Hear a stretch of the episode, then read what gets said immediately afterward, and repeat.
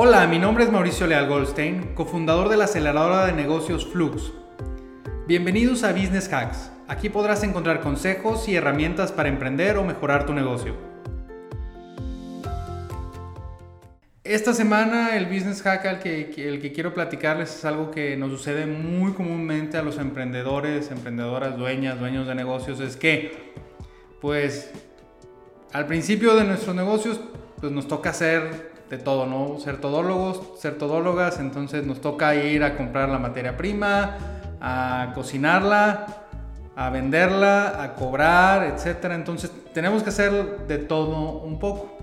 Eh, es algo normal, común y que es lo que se espera cuando inicia un negocio porque no tenemos personal, probablemente algunos familiares o amigos nos ayudan en su tiempo libre o cuando eh, no tienen otra cosa más que hacer.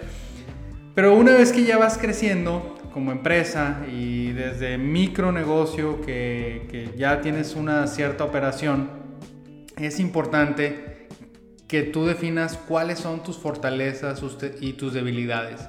La ventaja de haber experimentado todos los roles y todas las funciones que se requieren para la operación de tu negocio, te permite ir probando y decir, oye, mira, pues hay cosas que me encantan y que soy bueno o buena, como puede ser la administración, como puede ser la operación, como puede ser las ventas, el seguimiento, eh, por mencionar algunas. Y también pues algún, algunas actividades, algunas tareas con las que pues, no te sientes cómodo, cómoda o que realmente te das cuenta que no son tu fuerte. Entonces, eh, en mi caso, eh, la parte de seguimiento siempre me ha costado.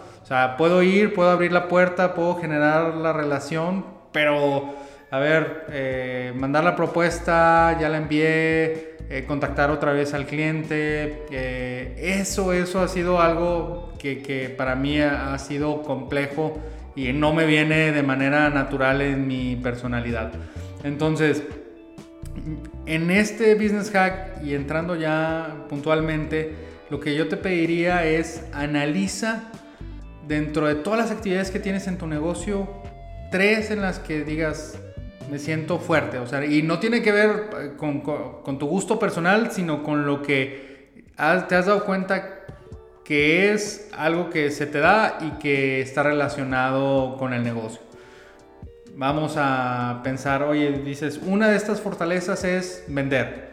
Perfecto, o sea, las ventas se te dan, vas con los clientes, los convences de que tu producto o servicio es el que necesitan entonces, luego analiza en una semana, de lunes a viernes, qué porcentaje de tiempo le dedicas a vender. 5, 10%, 15%, pues la, la, verdad es que ahí te vas a dar cuenta que la operación está impidiendo que tú puedas utilizar esa fortaleza en beneficio del crecimiento de tu negocio. Entonces, así hazlo con las tres principales fortalezas. Claro que no puedes despegarte ni salir de la operación al 100%, pero puedes ir tratando de balancear esos tiempos para que estas tres fortalezas puedan eh, maximizar el impacto del negocio y las cosas que ahora nos vamos a las debilidades en las que no eres bueno o buena, pues también analiza cuáles son tus tres debilidades. Yo ya les dije el tema del seguimiento, entonces esas debilidades, ¿quién dentro de tu equipo, o a veces ya existen también soluciones tecnológicas, te ayudan a poder resolver ese tema y que tú priorices tu tiempo en estas tres fortalezas y estas tres debilidades alguien te ayude a cubrirlas. Entonces, ahora que tienes clara tus tres fortalezas y tus tres debilidades, empieza a reestructurar tu semana y enfoca tiempo y sobre todo ve la manera en que lo respetes porque dices, bueno, solo vendo el 5% del tiempo en la semana y quiero que sea al menos el 20%.